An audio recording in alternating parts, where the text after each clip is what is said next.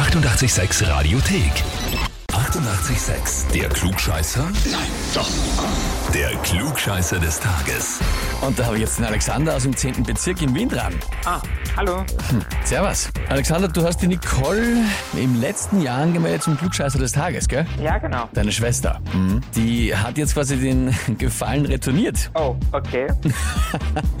Und zwar hat sie uns geschrieben, ich möchte den Alexander zum Klugscheißer des Tages anmelden, weil er mein zehn Jahre jüngerer Bruder ist und ich mich bei ihm revanchieren möchte, da er mich letztes Jahr für den Klugscheißer des Tages angemeldet hat. Was ich natürlich, was ich natürlich mit Bravour bestanden habe, schreibt sie. Jetzt ist er dran zu zeigen, was er kann. Uiuiui, da liegt jetzt der Druck auf mir. Das glaube ich auch, ja, wenn sie es nämlich bestanden hat. Aber vor allem das Lustige ist scheinbar, dass sie sich da schön Zeit gelassen hat. Und so quasi, dass du dich in Sicherheit gewiegt hast und jetzt irgendwie kommt plötzlich die Retouranmeldung. ja, äh, ist gelungen. Also du hättest gar nicht damit gerechnet. Na, gar nicht. Aber jetzt ist es soweit.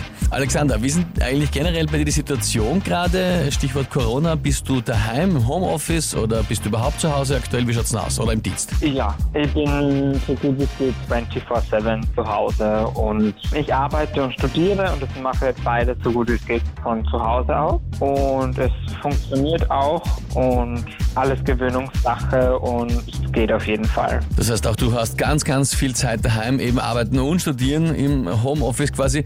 Da ist eh gut, Genau. dass man dazwischen so eine Ablenkung hat, wie zum Beispiel Klugscheißer des Tages spielen, oder? Ganz genau, perfekt.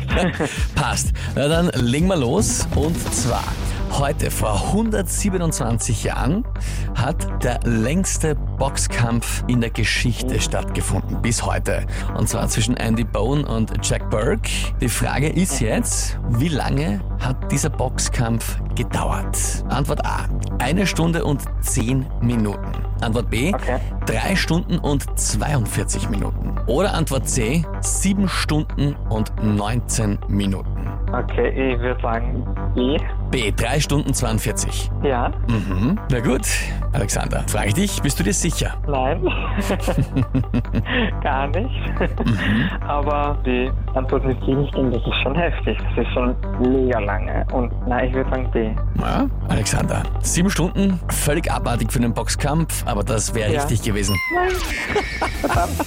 Ja, unglaublich. Sieben Stunden 19 und die haben dann auch nur aufhören müssen, weil sie einfach beide nicht mehr kämpfen konnten. Unglaubliche 110 Runden hat das Ganze sich hingezogen.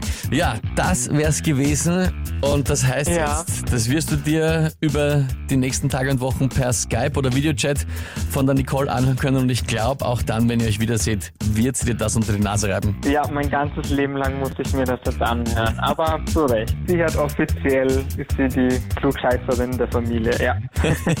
Jetzt also offiziell, ja, da wirst du jetzt durch müssen.